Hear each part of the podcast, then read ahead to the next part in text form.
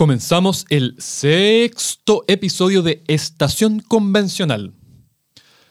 Pensábamos pasar primero por las siete comisiones antes de comenzar con las segundas vueltas, pero lo aprobado en materia de derechos fundamentales el 19 de abril es tan significativo que nos motivó a rebarajar el naipe. Fue una semana histórica, la semana en que se avanzó decididamente en derechos que buscan cambiar el país desde la base. Partimos con un resumen apretadísimo de lo nuevo aprobado por el Pleno. Toda persona tiene derecho a vivienda digna. El Estado debe tomar todas las medidas necesarias. Habitar un territorio libre de violencia y en condiciones para una vida digna. El cuidado. El Estado lo garantiza mediante un sistema integral de cuidados. Sindicalización, negociación colectiva y huelga, salvo miembros de Fuerzas Armadas y de orden. Educación. Un sistema de seguridad social público que otorga protección ante enfermedad, vejez, discapacidad u otras contingencias. Se financia con rentas generales y, adicionalmente, se pueden establecer cotizaciones obligatorias. Salud y bienestar integral. El Sistema Nacional de Salud es universal, público e integrado, financiado con cotizaciones obligatorias y con rentas generales. Solo el Estado regula, supervisa y fiscaliza las instituciones públicas y privadas. Al deporte, el Estado reconoce su función social. Agua y saneamiento. Y igualdad y no discriminación. Se añaden a continuación algunas disposiciones específicas. Pueblos y naciones indígenas tienen el derecho a ser consultados previo a la adopción de medidas administrativas y legislativas que les afecten. Las víctimas de violaciones a los derechos humanos tienen derecho al esclarecimiento y reparación integral. En el trabajo se prohíbe cualquier discriminación no asociada con las labores y también los despidos arbitrarios. Los trabajadores tienen el derecho a participar en las decisiones de la empresa a través del sindicato y el Estado reconoce los trabajos domésticos y de cuidados. Una vieja emisora asegura, quien no está informado no puede tener opinión. Pocas veces en la historia de Chile ha sido más importante estar informado. Pocas veces ha sido más relevante tener opinión. Estación Convencional, un podcast para digerir sin prisa, pero sin pausa, los pasos de la convención. En el episodio 5 ya hablamos de la disposición Chile es un Estado social y democrático de derecho, aprobada a partir de la propuesta de la Comisión de Principios Constitucionales. Ahora también en la Comisión de Derechos Fundamentales. ¿Cómo se vincula esa definición con el catálogo de derechos sociales que viene a continuación? Respecto de estos derechos, el Estado adquiere un compromiso o un deber distinto al que tiene hoy en la Constitución de 1908. Ella es nuestra invitada estrella de hoy, Leslie Sánchez. Abogada, doctora en Estado de Derecho y Gobernanza Internacional, académica en la Universidad Diego Portales y Alberto Hurtado y eh, hoy absolutamente dedicada a dictar la cátedra de Derecho Constitucional y a seguir eh, el proceso constituyente. ¿Sería distinto si no existiera la disposición que lo declara como Estado Social y Democrático de Derecho y estuviera el mismo catálogo? O sea, ¿ese artículo hace alguna diferencia o es meramente declarativo? hace una diferencia y en mi opinión es una diferencia bien contundente, le impone al Estado un deber diferente. ¿Ah? Primero, porque reconoce que van a haber ciertos derechos que son en definitiva responsabilidad del Estado tener que a lo menos generar el acceso. Luego que esos derechos no solo son exigibles por un grupo de personas, sino que son universales, que puede elegir, cierto, puede exigir, perdón, la ciudadanía en su conjunto. Pero lo más determinante, creo yo, y esto es muy bueno explicárselo desde ya a la ciudadanía, es que si bien este Estado eh, social democrático de derecho y el catálogo que se está elaborando en la Convención tiene dos características, que la universalidad, es decir, que lo va a poder exigir todo ciudadano y ciudadana de la República de Chile, tiene otro pilar fundamental que es la solidaridad. Y eso significa que, eh, digamos, estos derechos se tienen que financiar de alguna manera y probablemente todos quienes habitamos también este territorio vamos a tener que aportar tributario económicamente para que ellos se lleven a cabo. La, cláusula de Estado Social y Democrático de Derecho tiene relevancia, pero es verdad que la relevancia es situada. La, la, tradición europea, que es una que nosotros miramos con especial relevancia, el caso Alemania, el caso España, tienen esta cláusula y, opera como un principio que condiciona la interpretación de las políticas públicas, de la legislación, el resto de los derechos fundamentales. Digamos, y son mandatos fuertes, digamos, no son obligatorios respecto a todos los poderes públicos. Entonces, y esto es importante, sin establecer derechos sociales o muchos derechos sociales, o en el caso español son principios de la política económica y social, que no son directamente justiciables, digamos, ¿no? Sí son mandatos fuertes. Entonces no es cierto que sean como unas directrices medias vagas, no, no, son, el núcleo esencial es muy importante y los poderes públicos se lo toman muy en serio y hay distintas técnicas, si acaso se omiten y no hay políticas públicas que los implementen, hay, hay digamos, consecuencias que son política institucional, etc. Ese es un modelo. Ese modelo en general a mí me gusta. ¿no? Es un modelo que me parece que se, se aviene mejor con, con constituciones con menos adjetivo. Hay otro modelo de Estado social que mirando especialmente los casos españoles y alemanes, en nuestro caso es el colombiano, la Constitución del 91, pero sí lo mete en la lógica del constitucionalismo latinoamericano de tener cartas más extensas y derechos sociales más extensos y entregados a, través de la tutela a los jueces, digamos, ¿no? y en particular el rol de la, de la Corte Constitucional Colombiana. Uno diría, al comienzo del debate de la Convención Constitucional me parece que estaban como los dos modelos en igualdad de condiciones para la manera en que entraba el, Estado social en nuestro país, pero hoy día me parece claramente la Constitución chilena se está volviendo una constitución extensa, es como se está instalando en el constitucionalismo latinoamericano, y con la apuesta de aterrizar el Estado Social y Democrático de Derecho no solo en principios, no solo en lineamientos, no solo en directivas, porque claro, está la técnica de las directivas en Irlanda o en Suiza, que son como primas hermanas de la técnica que hay en España y en Alemania, pero utiliza esta técnica más fuerte de justiciabilidad de los derechos sociales. Entonces los derechos sociales pasan a ser la forma específica en que se materializa el Estado social. Pero esa, esa materialización sí tiene un problema que los europeos lo han discutido bastante, que en el fondo es, al hacerlo, por un lado, se demuestra primero una cuestión cultural, de tener constituciones más extensas. Yo creo que eso es bueno tenerlo claro y no, no hay que ser necesariamente crítico de eso.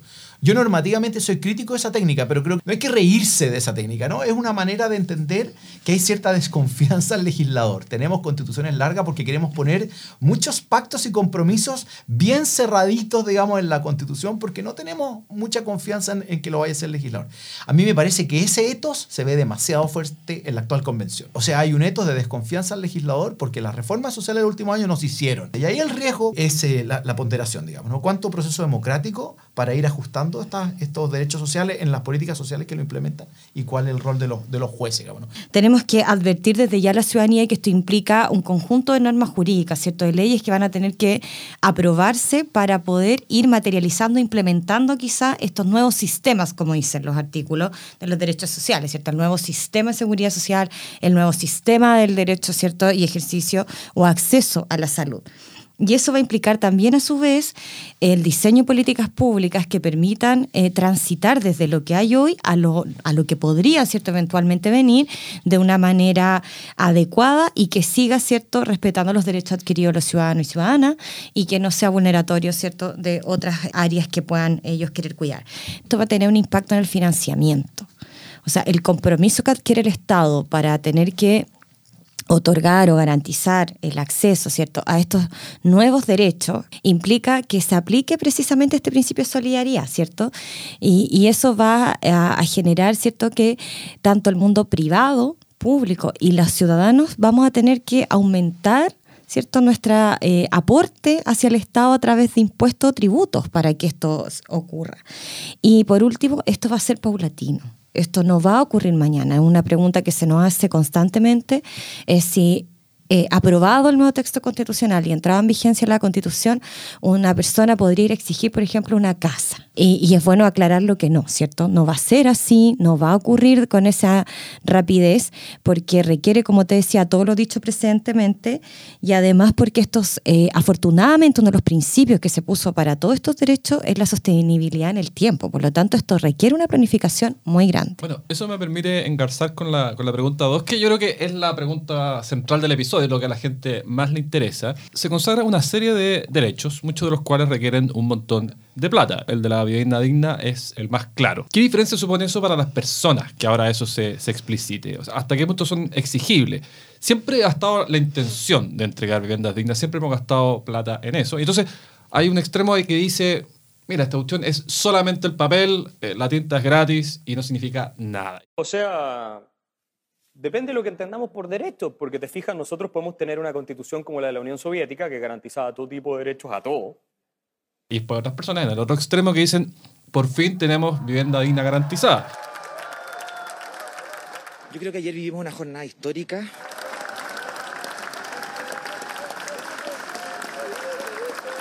Pero se ha avanzado como quizás en materia de derechos sociales, quizás como nunca en la historia de Chile. ¿Hace alguna diferencia? Claro, toda la diferencia, porque la, la- la técnica de los derechos fundamentales busca tener impacto real sobre todos los poderes públicos. La Constitución ahora es una ley. Lleva, digamos, por así decirlo, unos 50 o 60 años siendo ley. No siempre lo fue así. ¿Qué, qué quieres decir con eso, 50 o 60 años siendo ley? Después de la, de la Segunda Guerra, digamos, ¿no? de la posguerra, las constituciones pasan a ser en el fondo ya no cartas políticas como la entendíamos antes, que ponen como grandes compromisos, que es la manera en que la entiende la, la Revolución Francesa. De nuevo, en la lógica europea latinoamericana distinta de la tradición norteamericana, digamos que desde más temprano la Constitución de, de 1787 americana sí tiene una idea de, de norma más fuerte. ¿Y qué significa esto? Significa que las normas tienen eficacia directa, o sea, buscan ser aplicadas, digamos. Ahora, ¿aplicadas a través de qué? A través de la ley. Y, son además defendidas y garantizadas a través de una serie de instituciones. Y en particular son interpretadas y en algún sentido también defendidas por las Cortes Constitucionales. De ahí el debate del guardián de la Constitución. Entonces hay un andamiaje que trata de que la Constitución no sea un poema, sino que sea directamente aplicable. Pero como bien decía la ley, requiere cada una de sus normas, incluidos los derechos, la mediación legal, especialmente la de los derechos sociales. Los casos de los derechos civiles y políticos, propiedad, igualdad ante la ley, debido proceso, a veces un poco más, más fácil la, la eficacia directa, digamos, ¿no? Eh, Requiere menos mediación legal, porque del contenido del derecho se desprende automáticamente, típicamente, el deber o la obligación del Estado de no infringir o de otros particulares. En el caso de los derechos sociales requiere mediación. Pero entonces hay que tomárselo en serio. O sea, cuando uno habla de un derecho social a la vivienda, uno le va a dar un contenido esencial, ciertos estándares, lo que nosotros llamamos los supuestos de hecho. ¿Quién, cómo, cuándo uno tiene acceso a ese derecho? Cuando uno habla, por ejemplo, hay casos bien logrados en la actual constitución, que hasta muy claras las reglas de acceso y financiamiento, por ejemplo, la educación básica y media. La constitución de la presidenta Bachelet, por ejemplo, tiene una regla súper clara de derecho a la educación superior en universidades estatales, en centros estatales, sí, ¿no? El proyecto de ley de la El, el- el proyecto de nueva constitución de la presidenta Bachelet. Entonces, esos son los supuestos de hecho. Entonces, uno quiere mirar en todos los derechos sociales cuál es el contenido esencial, cuáles son los supuestos de hecho, cuáles son los límites y las cuestiones que decía la Leslie también, la- el marco institucional, porque esto no es solo el derecho y luego voy a reclamar mi cheque ante el juez, ante una prestación. Si la constitución dice que hay un derecho a una vivienda digna y adecuada y da ciertos estándares, lo mínimo que se in- infiere de esa regla es que los poderes públicos, cada vez que haya una ley o cada vez que haya una, un acto administrativo, en el fondo tienen que ajustarse a ese parámetro, digamos, ¿no? Y tiene que desarrollarlo. Eso es lo más importante. Luego la ley va a desarrollar otras cuestiones. Yo creo que es importante, y me, me callo acá con lo del derecho a la vivienda, porque en el fondo el derecho a la vivienda digna, este día de tener un techo, que además, ojo, está reconocido en tratamiento internacional, pero el derecho a la vivienda, y esto me parece lo interesante, y aquí es donde está el tema del proceso democrático y donde los jueces, la, creo yo, pueden meter la pata, admite y debiera admitir muchas implementaciones que van desde un título de dominio a una casa o a esa vivienda hasta, por ejemplo, políticas de arriendo. Uno tiene un montón de políticas públicas, más liberal, menos liberal, con más rol del Estado, con empresa estatal, sin empresa estatal, con participación de la sociedad civil, con privados, sin privados, con lucro, sin lucro. Viene todo ese debate de implementación. Y eso lo hace la ley. Pero el contenido esencial define que lo que haga el poder legislador y la administración siempre va a tener que mirar el respeto y garantía de ese derecho, digamos, ¿no? No vulnerarlo y sí implementarlo. Esta norma la impone, como te digo, al, de- al otro deber al Estado distinto. Ya no puede simplemente bastarle con entregar un subsidio o contratar un privado para que construya una casa cualquiera sea con cualquier dimensión, porque le está imponiendo un deber cierto de dignidad, de calidad de vida de la familia. Y para mí que eso es muy complejo de alcanzar, pero es muy bueno que se establezca como meta. Probablemente se va a judicializar mucho, como dice José Francisco, o no van a haber los, los recursos suficientes, o vamos a tener que definir si el Estado va a tener que tener una empresa constructora de casa. Pero va a ser, insisto, de largo plazo, pero es bueno que estos debates ya se vayan eh, asentando tanto en la política nacional en el Congreso, en la moneda, etcétera, etcétera, porque hasta ahora yo creo que sabemos que es un conflicto, pero no lo hemos enfrentado con claridad. El derecho a la vivienda que ya está aprobado en el borrador que va a la Comisión de Armonización, proyecto de constitución. Recordemos que la vivienda lo estamos usando como ejemplo para todas aquellas todos aquellos derechos que requieren gran un- cantidad de plata. es un- exacto, en nuestro paradigma hoy Sí. día, digamos. ¿no? Entonces, el, el núcleo esencial del derecho está en el numeral 1, que dice, toda persona tiene el derecho a una vivienda digna y adecuada que permita el libre desarrollo de una vida personal, familiar y comunitaria. Ese es el núcleo esencial, eso es la esencia del derecho, lo, lo que siempre todos los poderes públicos están obligados a respetar. Segundo inciso, o, o número 2 acá. El Estado deberá tomar todas las medidas necesarias para asegurar el gozo universal y oportuno de este derecho, contemplando a lo menos, y aquí vienen muchos estándares, la habitabilidad, el espacio, equipamiento suficiente, doméstico, comunitario, para la producción y reproducción de la vida, la disponibilidad de servicios, la asequibilidad, la accesibilidad, la ubicación apropiada, la seguridad, la tenencia y la pertenencia cultural de las viviendas, coma de conformidad a la ley.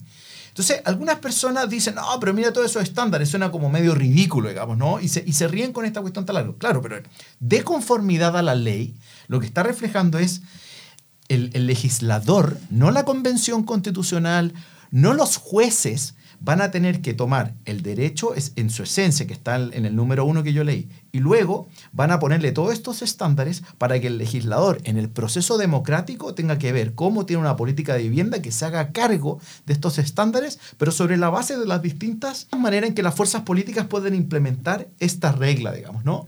Y luego se puede establecer una, porque tampoco sabemos bien lo que va a pasar todavía, cuál es la acción de tutela, o sea, cuál es el tipo de reclamo judicial frente al incumplimiento del legislador, frente a la inacción de la administración, porque el Ministerio de Vivienda en realidad no está aplicando la ley, no está desarrollando no sé qué. ¿Y qué significa que ha entregado la ley? Con los otros principios, por ejemplo, el principio de progresividad y no regresividad, vamos ¿saben qué?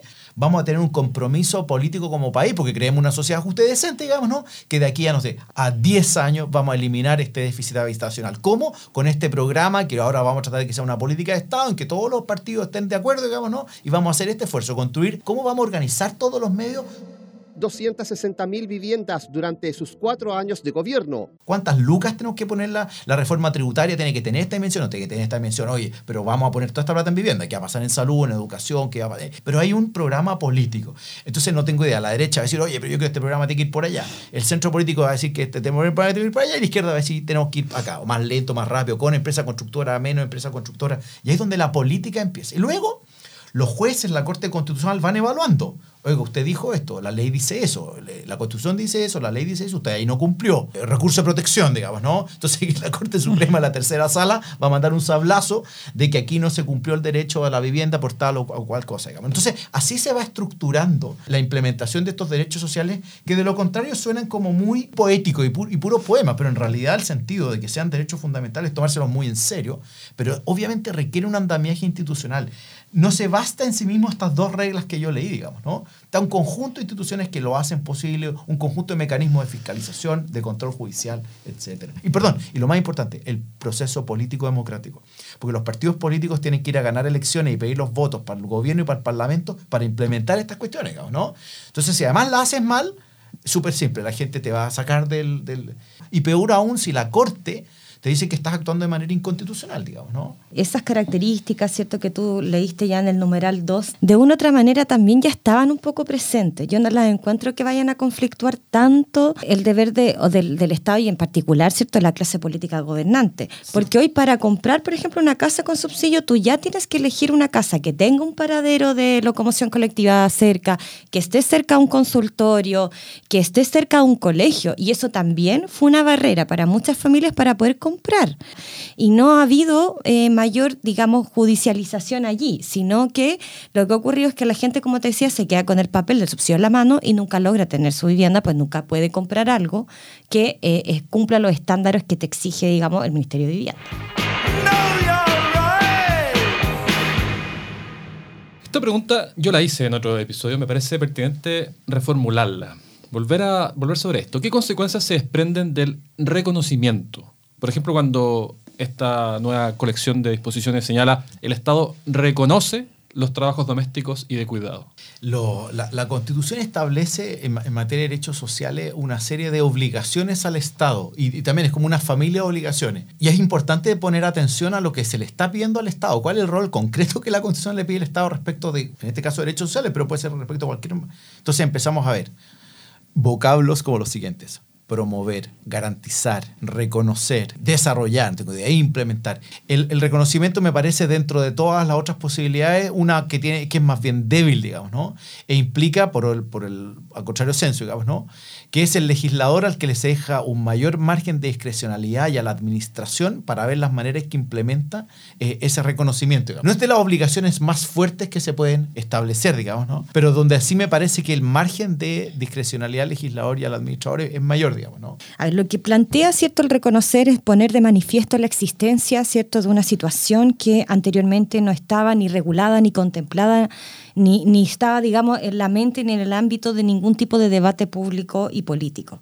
Que existe hoy en Chile un conjunto principalmente de mujeres que realizan labores de cuidado no remuneradas. Y hoy aporta el 22% del Producto Interno Bruto al país el trabajo que hacen las mujeres en estas áreas.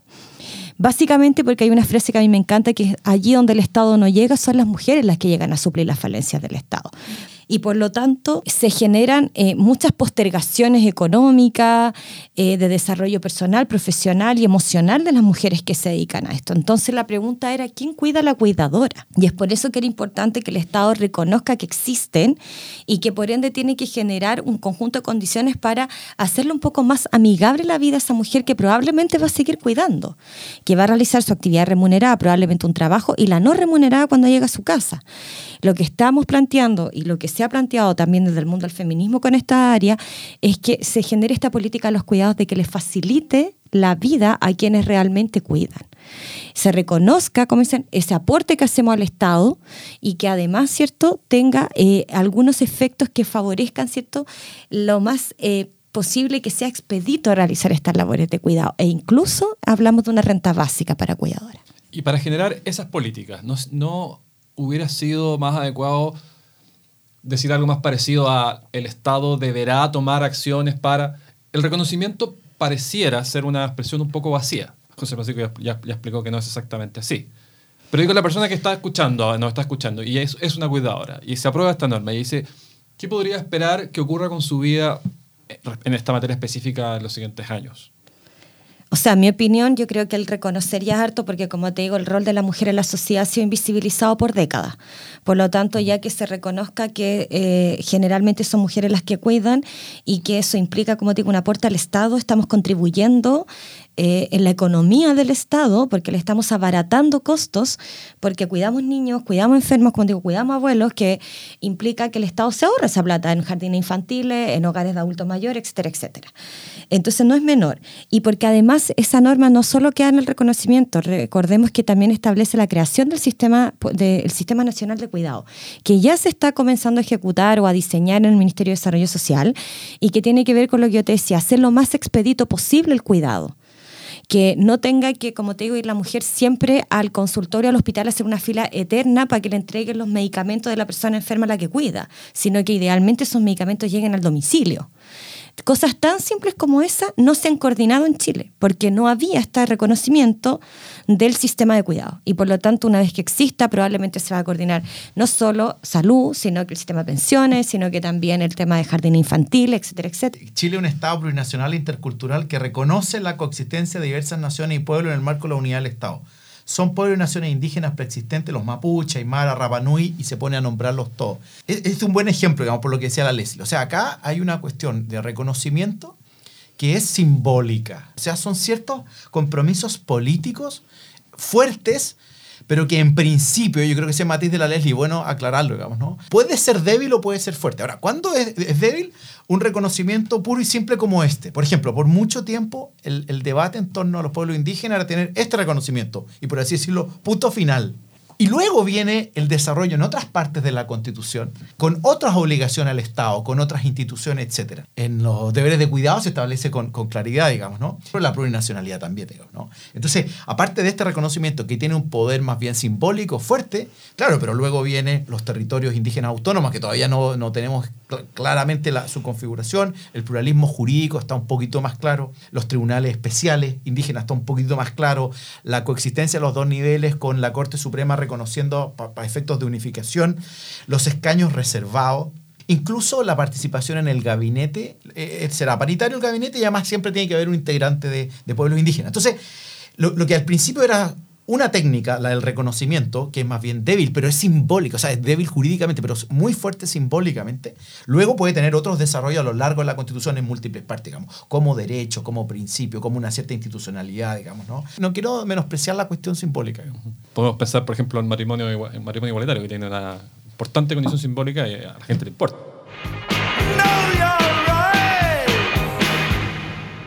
¿Conocen alguna experiencia internacional de organizaciones sindicales participando en las decisiones de empresas? Quizás a alguno le puede parecer incendiario, pero entiendo que hay países en Europa que tienen disposiciones parecidas. Y efectivamente a nivel legislativo, tanto en Alemania como en Finlandia, está, esta idea, digamos, ¿no? Pero a nivel, a nivel constitucional, yo lo encontré en España y en Bolivia. Quiero citar la española, digamos, ¿no? Porque algunos la, boliviana, con, con algo de desprecio, que me parece injustificado, digamos, miran como las constituciones, así como, no, la boliviana, la ecuatoriana.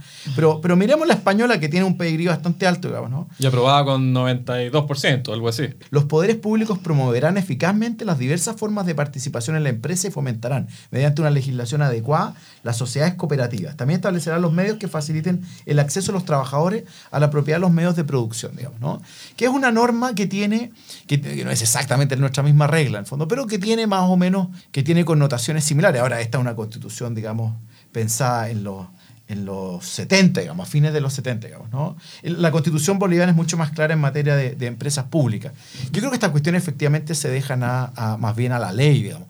Yo, yo he sido los que más he escrito sobre la constitución mínima y el minimalismo constitucional ya yo 10 años en esta cuestión. Entonces, este tipo de reglas yo digo que muchas veces yo las dejaría a nivel legal. Entonces, no quiero hacer un juicio normativo. Pero desde el punto de vista comparado, esta institución existe, digamos, ¿no? Y no existe una- solamente en Corea del Norte, además. Exactamente, entonces no es, no es marciano. Ahora, es verdad, uno va metiendo un conjunto de, de reglas y, se van volviendo más intensa, pero yo insisto, aquí tenemos un cierto contexto que es latinoamericano, que, también está en la Constitución de Brasil, digamos, constituciones súper extensas, digamos.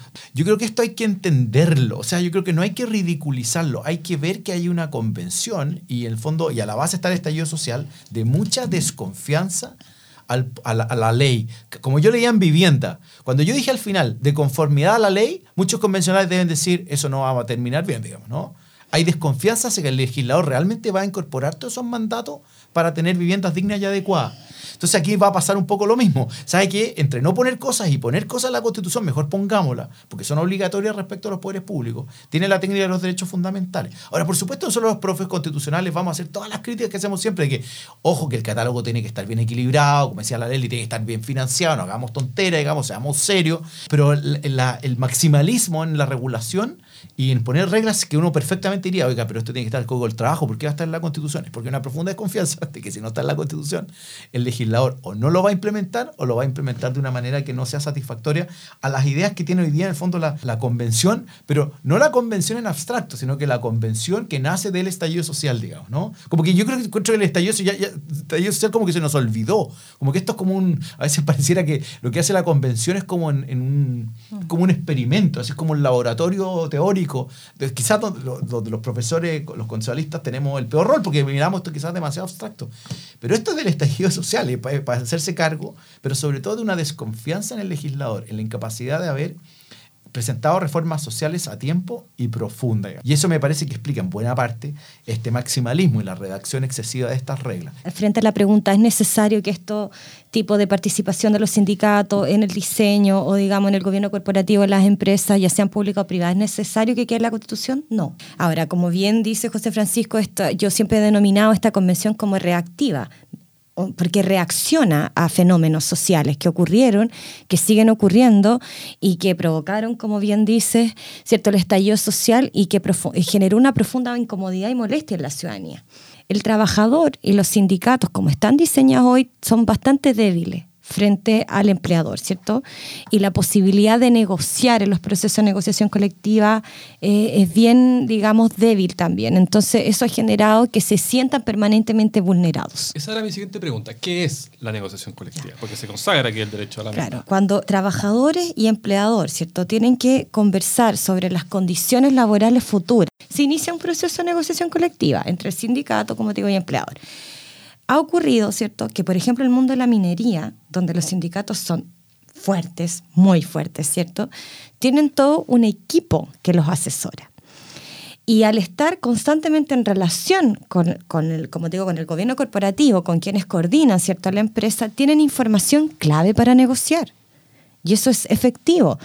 Por eso es que eh, los términos de conflicto, ¿cierto? Las términos de negociaciones de los mineros, del mundo de la minería, es riquísima. Pero entonces la negociación colectiva se ha dado siempre de manera espontánea a través de los sindicatos. ¿Es necesario entonces o cambia algo que exista una disposición que consagra el derecho? Yo creo que sí lo cambia por lo que te decía, porque solamente hoy día yo lo veo, quizás José Francisco tiene otro ejemplo, pero yo solo lo veo en la gran minería donde se logra esta simbiosis, digamos, eh, virtuosa. En la mayoría de las otras eh, negociaciones colectivas, los trabajadores no tienen ese nivel de información, no tienen ese nivel de apoyo, no tienen ese nivel de capacidad de obtener beneficios realmente significativos pero porque no se ha dado espontáneamente. Que hoy día el packing de la fruta ya podría hacerlo y espontáneamente no ha ocurrido por la naturaleza del gremio. No parece haber ninguna cortapisa para que se produzca la negociación colectiva libremente en todos los ámbitos. En mi opinión, sí hay cortapisa. Quizá aquí, no sé si compartirá mi opinión, yo creo que sí, porque creo que no se en Chile no se han fortalecido los sindicatos. Recordemos que el año 2016, con la reforma de la presidenta Bachelet, se planteaba incluso que tú, por el solo hecho de entrar a trabajar, ¿cierto?, en una empresa X, te afiliabas automáticamente al sindicato y si no te gustaba te desafiliaba también, digamos, libre y voluntariamente. Y eso lo declaró inconstitucional el Tribunal eh, Constitucional chileno y considero que la afiliación automática atentaba contra tu libertad de poder decidir. Lo primero es, hoy día el 19-16, el artículo de la Constitución vigente tiene la negociación colectiva, digamos, ¿no? Y también establece la huelga, aunque establece la huelga por la vía de establecer quienes están prohibidos de hacer huelga, digamos, ¿no? Pero todo esto además está reconocido en los tratados internacionales. El debate es, es un problema constitucional, no es constitucional tratar de, zanjar, por así decirlo, las visiones normativas que existen en torno de si los sindicatos tienen que ser el, la organización de los trabajadores y en segundo lugar, y esto es importante, si tienen que tener, por así decirlo, el monopolio de la titularidad en la negociación colectiva. O sea, solamente los sindicatos son los, las contrapartes en el fondo de las empresas para hacer eh, la, negociación colectiva. ¿Y por qué digo esto? Porque como bien recordar la ley, digamos, el gran debate que tuvimos el último año por el Tribunal Constitucional fue qué pasa con los grupos negociadores. ¿no? Y ese ha sido el gran debate que hemos tenido en materia de negociación colectiva. Ahora, la regla, ¿por qué se produce ese debate? ¿Y por qué el Tribunal Constitucional falla lo que falla? Porque hoy día la regla en la Constitución dice que la negociación colectiva es un derecho de los trabajadores. Entonces ahí se genera este debate. Pueden existir organizaciones paralelas a los sindicatos para ejercer la negociación colectiva, ¿no? Y está el grupo de trabajadores. Ahora, y aquí viene todo el debate normativo que es político también. Estos grupos negociadores, ¿cuál es su rol? Ahora, pero por otro lado también están las críticas. ¿Y por qué los sindicatos tienen tan bajas tasas de sindicalización? Y ahí empiezan como dos modelos. Y ahí la presidenta Bachelet tenía como un modelo muy fuerte de darle más fuerza, digamos, a, los, a los sindicatos. Y, por así decirlo, versiones más asociativistas o más liberales, digamos, de tener múltiples tipos de, de representaciones. Claro, al costo de hacer a los sindicatos menos, menos poderosos. Ahora, entonces el Tribunal Constitucional en su minuto dijo, no, la Constitución le entrega el derecho a los trabajadores y no al sindicato. Y, ese fue como el gran argumento del, Tribunal Constitucional. Donde, cuando se establece el derecho a la libertad sindical y se establece la negociación colectiva, quizá la, la ley tiene otra interpretación, pero yo digo, la Constitución asegura el derecho a la negociación colectiva. Corresponderá a los trabajadores y trabajadoras elegir el nivel en que se desarrollará dicha negociación, incluyendo la negociación ramal, sectorial y territorial, que es otra parte del debate, cuál es el nivel en que se hace esta negociación. Pero me, parece que le sigue entendiendo que la negociación colectiva es un derecho, en este caso, de los trabajadores y las trabajadoras, digamos, ¿no? Pero no del sindicato. O sea, la convención en mi primera lectura, se aparta de la tesis de darle el monopolio a los sindicatos de la negociación colectiva, digamos, ¿no? Quizás habría que ver las otras reglas, la ley quizás pueda tener una interpretación diferente, pero a mí me, me, llamó la atención esto especialmente porque en el fondo vuelve como al... Este es el debate del Tribunal Constitucional, digamos, ¿no? Y uno pensaría que tomaría una negociación como para pasar por encima del fallo del Tribunal Constitucional que reconoce ambas, digamos, ¿no? Y a mí me parece que sigue abierto, digamos, ¿no? Ahora, ¿qué significa esto? Que se le entrega a los trabajadores. Que entonces la ley, cuando aterriza la negociación colectiva, podría reconocer formas distintas a las del sindicato para la negociación colectiva, digamos, ¿no? Y ahora y ahí va a empezar de nuevo el debate normativo. Ahora, Ese va a ser un debate político. Entonces, a mí me gusta este modelo de constitución, porque significa que cuando hayan liberales en el gobierno, por así decirlo, digan, oye, yo quiero co- reconocer múltiples formas de asociación de trabajadores. Personas de, digamos, de posiciones más, más socialistas, digamos, ¿no? Eh, pueden decir, no, a mí me gusta el sindicato, la, la presidenta Bachelet. Y, y vamos teniendo este debate. A lo mejor los trabajadores chilenos, los ciudadanos chilenos al votar dicen, ¿sabes que el modelo liberal me carga? O el otro modelo me carga. Vamos cambiando el gobierno, vamos teniendo políticas de trabajo, y eso lo discutimos en sede política, digamos, ¿no? Creo yo, lo peor es zanjar estos debates en la Constitución. Aquí hay un solo modelo. Se señala que la cotización salarial dedicada a la salud va a instituciones públicas. ¿Es esto el fin de las ISAPRES?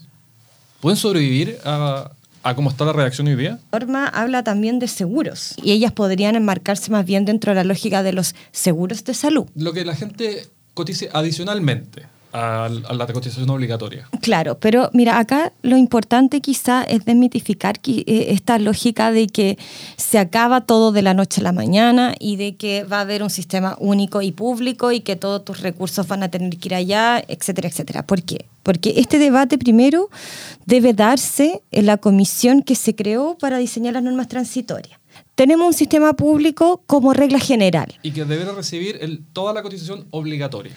Exacto, y que aparentemente, según hasta ahora lo, lo descrito, ¿cierto? Va a tener este financiamiento único, que es lo que todos cotizamos, el 7%, pero que va a ir siempre a un mismo, a un mismo fondo. Pero van a seguir existiendo estos seguros complementarios, donde yo creo que perfectamente se pueden enmarcar las ISAPRE. ¿Cuál es el- lo, lo que a mí me interesa, insisto, dejar claro?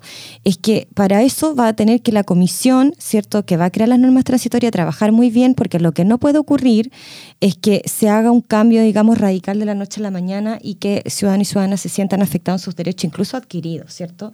De lo que ya contrató con un ISAPRE, de lo que las prestaciones que ya cree que va a tener o espera tener en, por- en virtud de ese contrato y en virtud de ese modelo de salud que optó, porque hoy día tú optas por sistemas de salud. Y ese sistema ya lo opté, ya lo contraté, ya lo pagué, pero no le tengo temor. Yo creo que en muchos países esto funciona así, funciona bien, con un- una sola fuente de financiamiento que distribuye.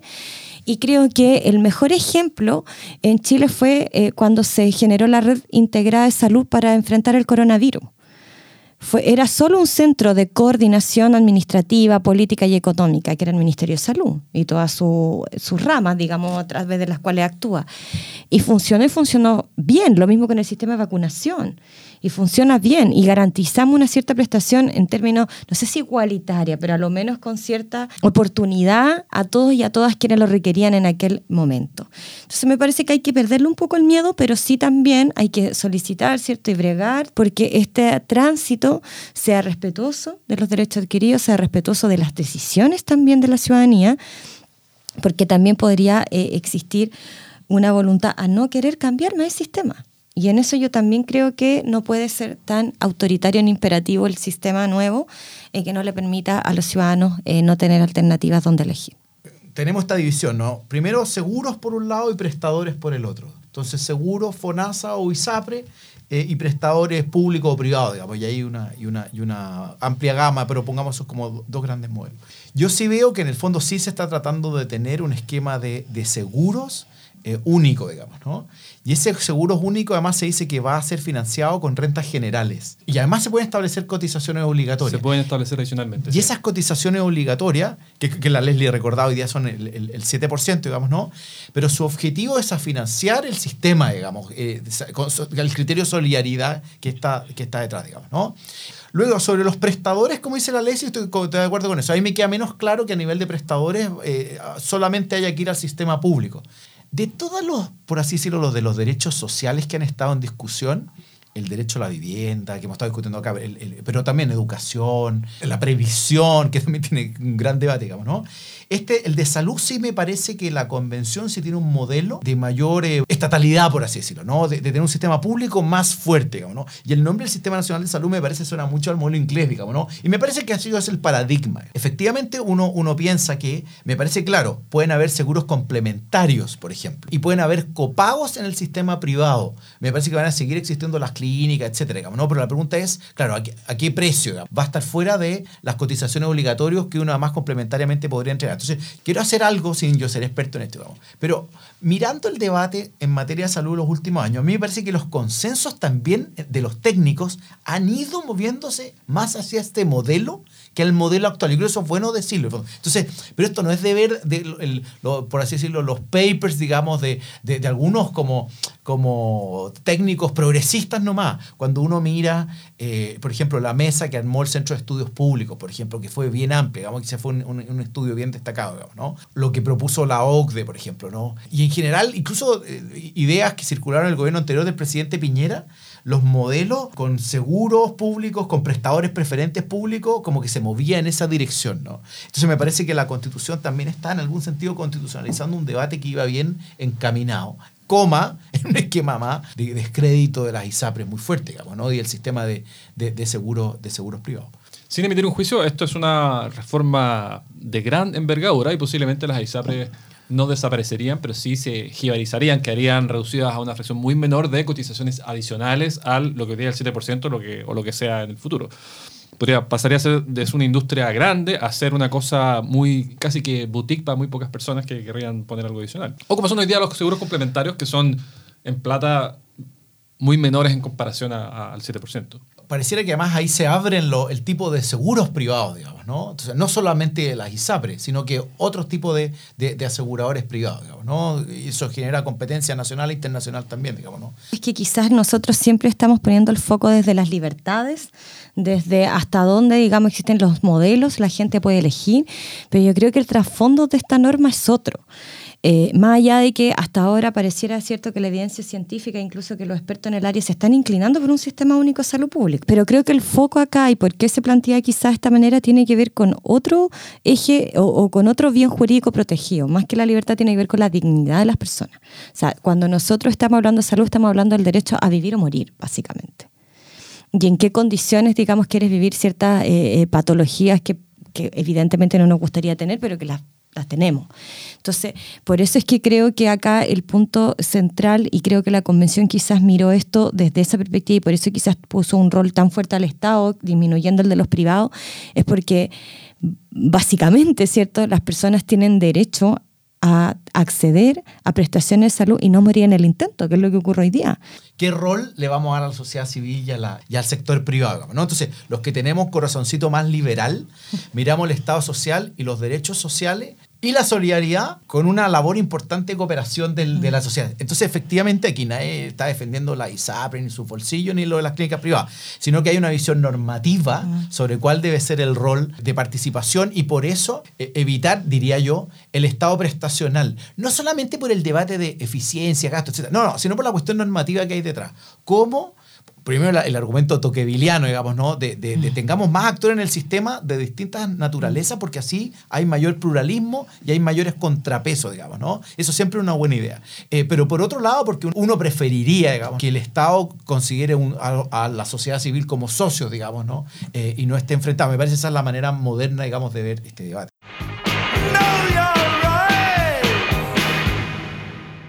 Los pueblos y naciones indígenas tienen el derecho a ser consultados previo a medidas administrativas y legislativas que les afecten. ¿No te genera cierto temor que podría, les podría dar un excesivo poder, para un excesivo poder de negociación, una especie de una suerte de poder de veto?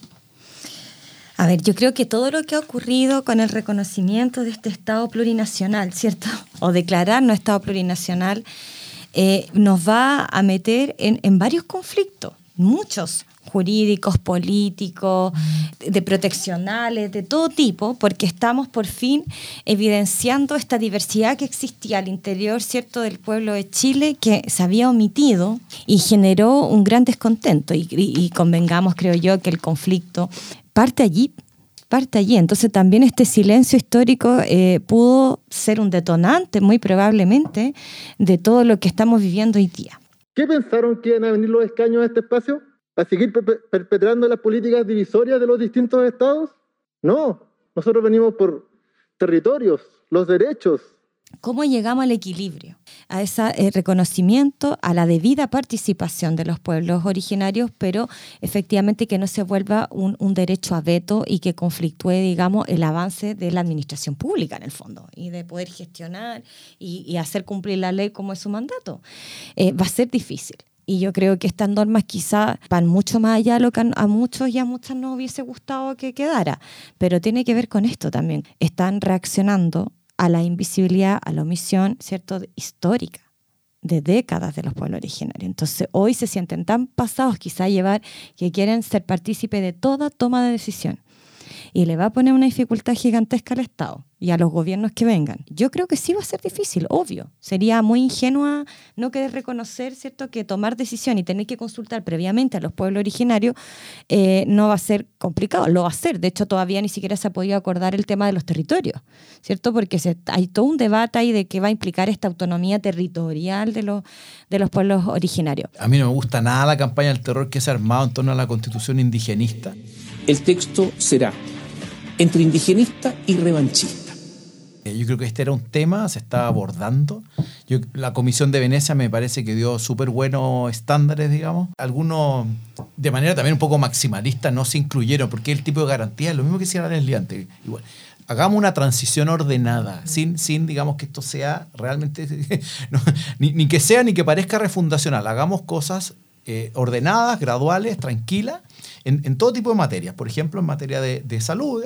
Bueno, en, plurinacionalidad pasa un poco lo mismo. Uno puede dar un par de señales, algunas son muy positivas, digamos, ¿no? Lo que se haga con la autonomía de los territorios indígenas, por ejemplo. Se perdió la oportunidad de, excluir la cuestión penal, que era obviamente un gran debate, pero está bien, puede la ley puede excluirle, digamos, no, hay ningún problema. Pero, pero ahí había una cuestión importante. Se puso que había unificación por parte de la Corte Suprema, en fin.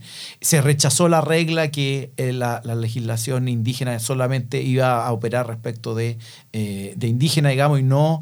Eh, y ahí quedó medio abierto. Yo creo que esto lo, igual lo va a cerrar la ley, digamos, pero, pero esa cuestión se pudo haber zanjado, se perdieron todo esto por muy poquitas, por muy poquitas votaciones, digamos, ¿no? Yo también había insistido en el podcast anterior que tenemos el 169 eh, de la OIT, el convenio, digamos que ya lleva varios años entre nosotros, y ahí ya se está súper desarrollado, qué es la consulta, eh, dónde se aplica, dónde no se aplica, cuáles son las medidas que afectan directamente, estos, impactos tienen que ser sustantivos, o sea, la Corte Suprema ha desarrollado una serie de estándares de aplicación de, de, la consulta previa, digamos, ¿no? Y entonces está esta frase que es interesante, porque acá yo creo que sí hay un problema técnico, y esto va a ser un problema para la Comisión de Armonización se establece este, este el otorgamiento del consentimiento previo libre en, la participación de los pueblos indígenas, pero en el marco del Estado regional. Y ahora se le establece como un derecho a la consulta a los pueblos y naciones indígenas, pero no como el otorgamiento del consentimiento en lógica de veto. La Corte Suprema ha descartado la idea del veto. Entonces, como derecho a la consulta de los pueblos, como derecho fundamental, no tiene la lógica del veto como participación en la discusión en el Estado regional sí la tiene, digamos, ¿no? Hoy día está teniendo una doble naturaleza, yo creo que ahí hay una contradicción. Cuando se produce un conflicto entre todas estas normas y hay que interpretarla por el legislador o por un juez, no es que los jueces miran esta norma, chuta, aquí, ah, no otorgamiento, ya no hay derecho, no, aquí hay que mirar todas las normas, digamos, ¿no? Oye, ¿y qué, pasa con el derecho de propiedad? ¿Y qué pasa con la libertad de actividad económica? ¿Y qué pasa con la no discriminación? ¿Y cuál es el sentido real de participación a los pueblos indígenas? Porque en el fondo aquí hay que respetar ciertos estándares, la OIT ha ciertos estándares, etcétera, vamos integrando todo esto. Entonces, no es realmente que de una norma uno pueda extraer la solución concreta al caso. Entonces, yo creo que la cuestión es, bastante más complejo, pero yo sí veo una cuestión técnica ¿eh? que aquí no está resuelta, que la versión más dura de este derecho no como derecho, sino que como técnica, está en el contexto de la participación en el Estado regional, digo, ¿no? Pero acá cuando se, en el artículo 25 se establece como derecho, llamémoslo así, público subjetivo, digamos, ¿no? Acá no está ese derecho a veto, digamos, ¿no? Entonces la, Comisión de Armonización va a tener que, que armonizar bien esta cuestión. Este fue nuestro sexto episodio. Manténganse al tanto pocas veces había sido más importante. Estación Convencional es una producción de pivotes, reformismo innovador con mirada de largo plazo.